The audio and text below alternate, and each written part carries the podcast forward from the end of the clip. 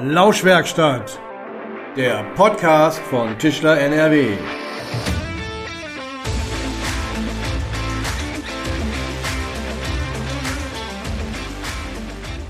Hallo und herzlich willkommen in der Lauschwerkstatt. Mein Name ist Julian Grundhöfer und ich freue mich, dass ihr wieder dabei seid. Heute haben wir einen sehr spannenden Gast in unserem Podcast. Er ist ähm, 22 Jahre alt, kommt gebürtig aus Neustadt an der Weinstraße in äh, Rheinland-Pfalz, ist mittlerweile äh, Profifußballer bei Schalke 04.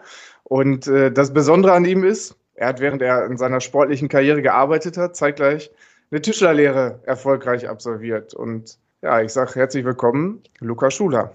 Hallo zusammen. Luca, erst einmal vorneweg, gerade im Hinblick auf die äh, Corona-Zeit gerade, wie geht's dir?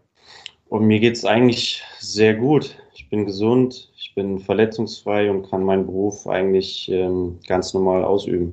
Das hört sich gut an. Ich stelle mir das immer so ziemlich stressig vor, dass ihr irgendwie wie in so einer, so einer Blase unterwegs seid, ständig ähm, getestet werdet oder ähm, ist da mein Eindruck falsch?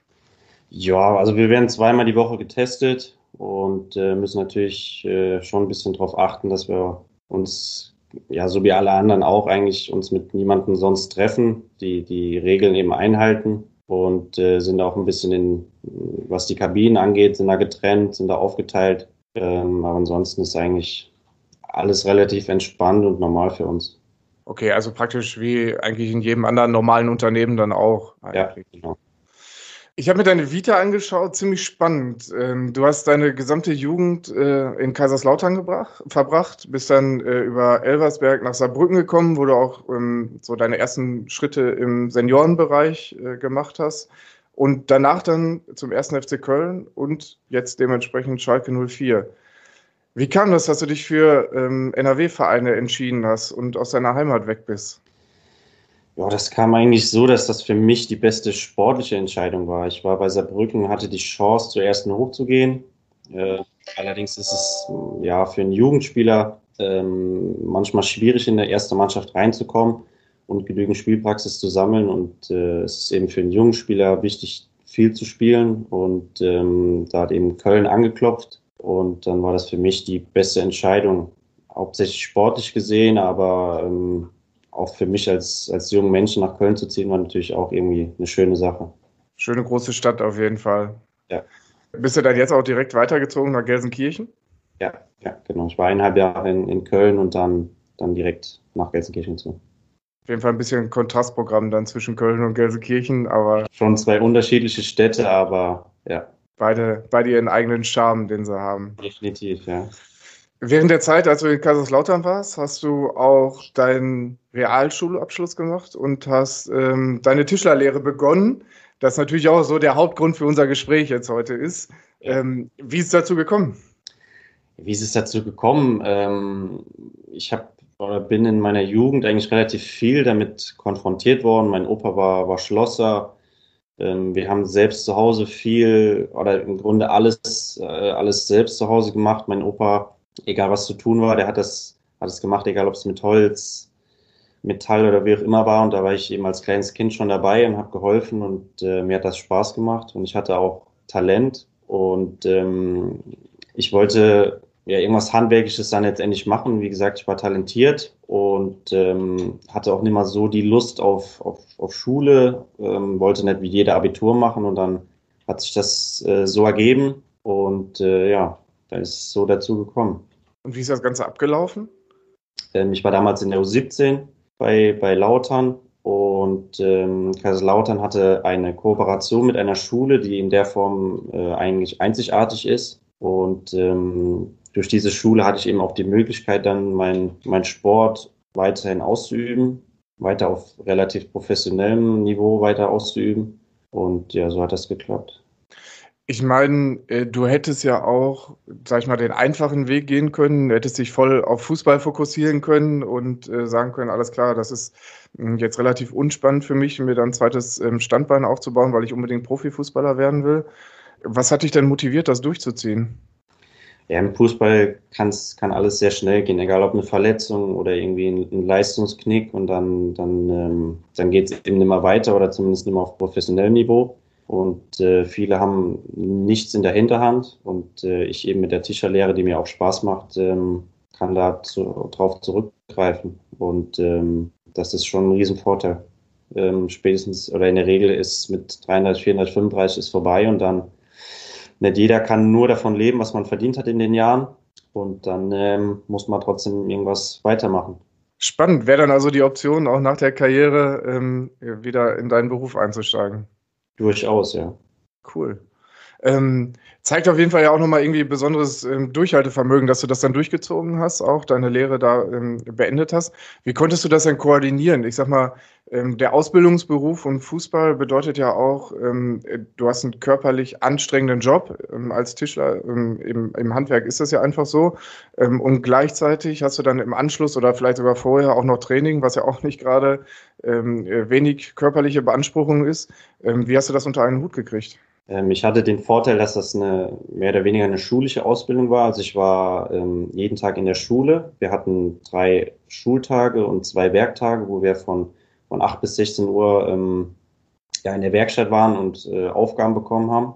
Und ähm, ich hatte eben den Vorteil, wie gesagt, dass ich in der Schule war und nicht in einem normalen Betrieb, ähm, weil da ist es eben so, dass wenn du mal auf Montage bist, ähm, und dann kann es halt auch mal sein, dass du vielleicht äh, bis 17, 18, 19 Uhr was, was fertig machen musst, weil es eben die Zeit so hergibt oder der, der Auftrag.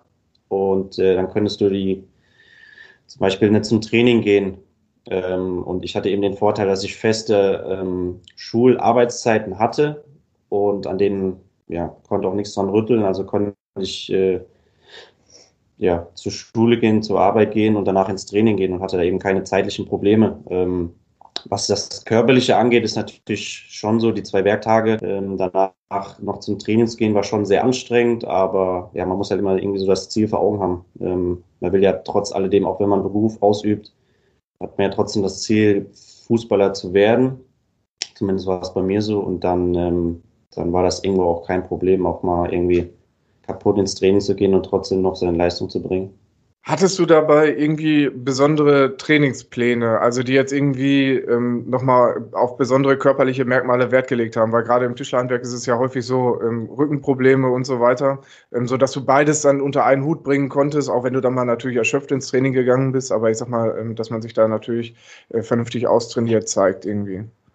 Ähm, nee, eigentlich nicht. Ich hatte eigentlich den ganz normalen Trainingsplan wie alle anderen Spieler auch irgendwie Extra-Einheiten oder so war zu dem Zeitpunkt schwierig, weil eben Schule, Arbeit und Fußball, da konnte man nur schwer eben noch was extra machen. Am Wochenende ähm, war ich ja auch äh, regelmäßig mit Spielen unterwegs, also von daher da hatte ich keine besonderen Pläne zu dem Zeitpunkt ich sag mal, ist ja trotzdem eine sehr anspruchsvolle Zeit dann halt auch für dich gewesen. Welche Unterstützung hast du denn da so erfahren? Also ich sag mal, Vereinsseite, familiär, äh, Arbeitgeber, dass man das alles unter einen, in, in Einklang bringen konnte? Ja, die Familie hat mich natürlich, wo sie konnte, unterstützt, egal ob es mit dem Fahren war, mit dem Essen, Essen vorbeigebracht mir geholfen, irgendwie mal bei Hausaufgaben oder wenn ich, keine Ahnung, irgendwelche Probleme hatte. Und äh, von Vereinseite wurde mir auch geholfen. Ähm, ich wurde regelmäßig abgeholt vom Fahrdienst, ähm, zum Training abgeholt, zum Training gebracht, nach Hause gefahren. Und ähm, ja, auch von der Schule wurde ich da eigentlich unterstützt. Wir hatten auch mal ähm, DFB-Lehrgänge, ähm, wo man mal zwei, drei Tage äh, unterwegs war ähm, und nicht zur Schule gehen konnte. Und ähm, da hat die Schule mir auch kein, keine Steine in den Weg gelegt und hat das ähm, erlaubt, dass ich da dran teilnehmen kann. Auf jeden Fall sehr gut. Brauchte man wahrscheinlich dann auch in der Zeit, damit das wirklich funktionierte. Ne? Ja, das, das war schon ein Vorteil, ja. In der Zeit damals warst du da der Einzige, der sich so eine zweite Option geschaffen hat bei dir in der Mannschaft? Ich meine, du warst ja auch noch sehr jung, einige sind vielleicht auch weiter zur Schule gegangen. Ähm, oder gab es da noch mehr Beispiele wie dich? Ähm, tatsächlich nur einer, der auch auf dieselbe Schule ging, der damals äh, Maler und Lackierer gelernt hat. Ähm, die anderen haben weiter einen, einen, schulischen Weg gewählt mit, mit Abitur. Also da waren ich, ich und noch einer waren die, die beiden einzigen. Verrückt, konntet ihr euch ja wahrscheinlich auch immer mal ganz gut austauschen, auch für die alltäglichen Probleme, sag ich mal, die man daneben mehr hatte irgendwie. Ja. Ja. Blieb da denn überhaupt noch Zeit für das alltägliche, ich sag mal, das alltägliche Jungsein, ja, also äh, die normale Jugend, Freunde treffen, ähm, ins Kino gehen, ähm, hört sich gerade alles ein bisschen komisch an in dieser Corona-Zeit, ähm, weil so, so lange her ist es ja doch noch nicht, aber blieb dafür denn Zeit damals? Schon, ja. Ähm, man hat sich die Zeit genommen, ähm, ich meine, andere mussten auch, mussten lernen, mussten Hausaufgaben machen ähm, und äh, ich, muss, ich muss das ja eben auch. Äh, hier und da musste ich vielleicht noch ein bisschen mehr machen, aber ähm, wenn man die Zeit, ich habe die Zeit auch genutzt, um, um eben das zu machen. Ähm, war vielleicht ein bisschen stressiger, wie, wie, wie das für andere der Fall war, aber ähm, ja, die Zeit habe ich schon auch genutzt. Kommen wir nochmal zum, äh, zum technischen Bereich dann rüber. Ähm, erzähl uns mal was über dein Gesellenstück. Was hast du gebaut? Ähm, ich habe einen Couchtisch gebaut. Ähm, warum Couchtisch? Ich habe einen gebraucht und ähm, es gibt ja immer gewisse Dinge, die verpflichtend sind, eine gewisse Größe, Schubkasten mit klassischer Führung und und und. Und da konnte man eben viele verspielte Dinge mit einbauen. Und ähm, ja, ich wollte da so ein bisschen, wie gesagt, was Verspieltes bauen, was nicht so groß war äh, weil man hat ja doch irgendwo auch einen gewissen Zeitdruck. Und ähm, ja, es wurde ein Couchstich aus, aus Nussbaumholz. Und als Vorlage, als grobe Vorlage hatte ich da was von einem, von einem Möbelhaus gesehen, wo ich mir damals abfotografiert habe und habe mir da noch so ein paar Kleinigkeiten ähm, hinzugefügt. Und ähm, ja, was waren die Kleinigkeiten und das Verspielte? Ja, das war, wie gesagt, ein Schubkasten mit klassischer, mit klassischer Führung und ähm, der war versteckt hinter, hinter einem kleinen Korpus und den Korpus hat man geöffnet mit einer, mit einer Klappe, der verbunden oder der man schließen konnte mit einem, mit einem Seilzug ähm, und mit einem Magneten als, äh, als Verschluss quasi und einem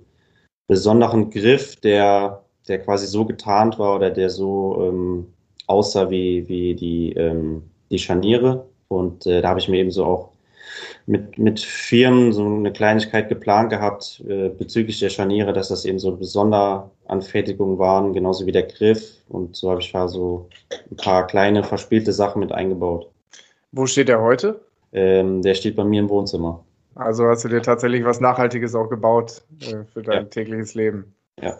Werden wahrscheinlich äh, viele mit Neid draufschauen, wenn sie, wenn sie in deine Wohnung kommen. Sehr cool, ja, hört sich echt gut an. Nichts Alltägliches. Ja.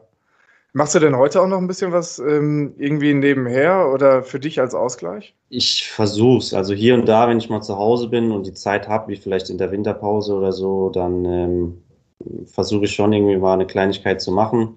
Ähm, ich habe vor ein, zwei Jahren für meine Großeltern ähm, zu Weihnachten noch was gebaut gehabt, wo ich die Chance hatte, zu meinem Kumpel in die Werkstatt zu gehen und äh, habe da eben was gemacht und ja, wenn es die Zeit zulässt, dann habe ich schon Spaß dran, noch mal ein bisschen was zu machen. Also hast du tatsächlich auch noch ein paar äh, Freunde, die auch im Gewerk noch unterwegs sind, die einen eigenen Betrieb dann haben? Ja, ja. Ähm, wo du dann ab und zu mal was machen kannst, wenn es ja. dich packt. Sehr schön. Und äh, ist in der Mannschaft auch bekannt, dass du, äh, dass du Tischler bist? Dann hat sich da schon mal wer zunutze gemacht? Ähm, es ist bekannt, ja. Der ein oder andere hat, wollte es nicht unbedingt glauben direkt. Ich weiß nicht genau, warum man mir das vielleicht nicht geglaubt hat, aber ähm, ja, hier und da wird schon mal ein kleiner Witz gemacht, bauen wir doch mal das und das und das und das. Die stellen sich das ein bisschen leicht vor, aber ja, es ist, es ist mittlerweile bei jedem bekannt, dass ich den Beruf ähm, gelernt habe. Also du hast noch nicht äh, irgendwo aushelfen müssen ähm, oder irgendwem was bauen müssen oder montieren müssen oder sowas, dass da deine Expertise gefragt ist. Nee, nee, noch nicht.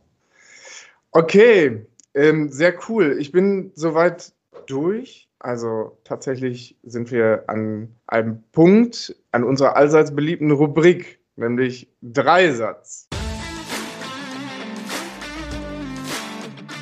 Das bedeutet, ich beginne den Satz und du vervollständigst ihn bitte, okay? Okay. Dass ich eine Tischlerlehre gemacht habe, hat für mich den Vorteil, dass ich nach meiner sportlichen Karriere auf einen tollen Beruf zurückgreifen kann. Mein sportliches Vorbild ist. Boah, das ist eine schwierige Frage. So dieses eine sportliche Vorbild habe ich jetzt äh, nicht unbedingt. Es gibt vielleicht Leute, an denen man sich orientiert, ähm, aber dieses eine sportliche Vorbild äh, habe ich eigentlich nie gehabt. An wem orientierst du dich da? Wie gesagt, das sind eigentlich mehrere Spieler, es sind mehr so diese, diese Spielweisen, eine Spielart von einem Spieler, Aggressivität oder, oder jemand, der viel, keine Ahnung, Dinge macht, die, die mir ähneln, Tiefenläufe oder wie auch immer. da kann ich jetzt gar, kein, gar keine bestimmte Person nennen. Das Ruhrgebiet ist für mich? das Ruhrgebiet ist für mich schwer. Im Grunde ist es für mich eigentlich nur Schalke 04. Ich meine, ich habe im Ruhrgebiet eigentlich nur Schalke so kennengelernt und für die meisten Leute ist es auch nur Schalke 04. Von daher kann ich mich da eigentlich nur anschließen. Luca, vielen Dank für das sympathische Gespräch, dass du dir ähm, für uns die Zeit genommen hast. Ähm, und ich wünsche dir auf deinem sportlichen und persönlichen Weg weiterhin alles Gute und behalte dir dieses schöne Handwerk nebenher immer bei. Vielen Dank, ja, ich, ich versuch's.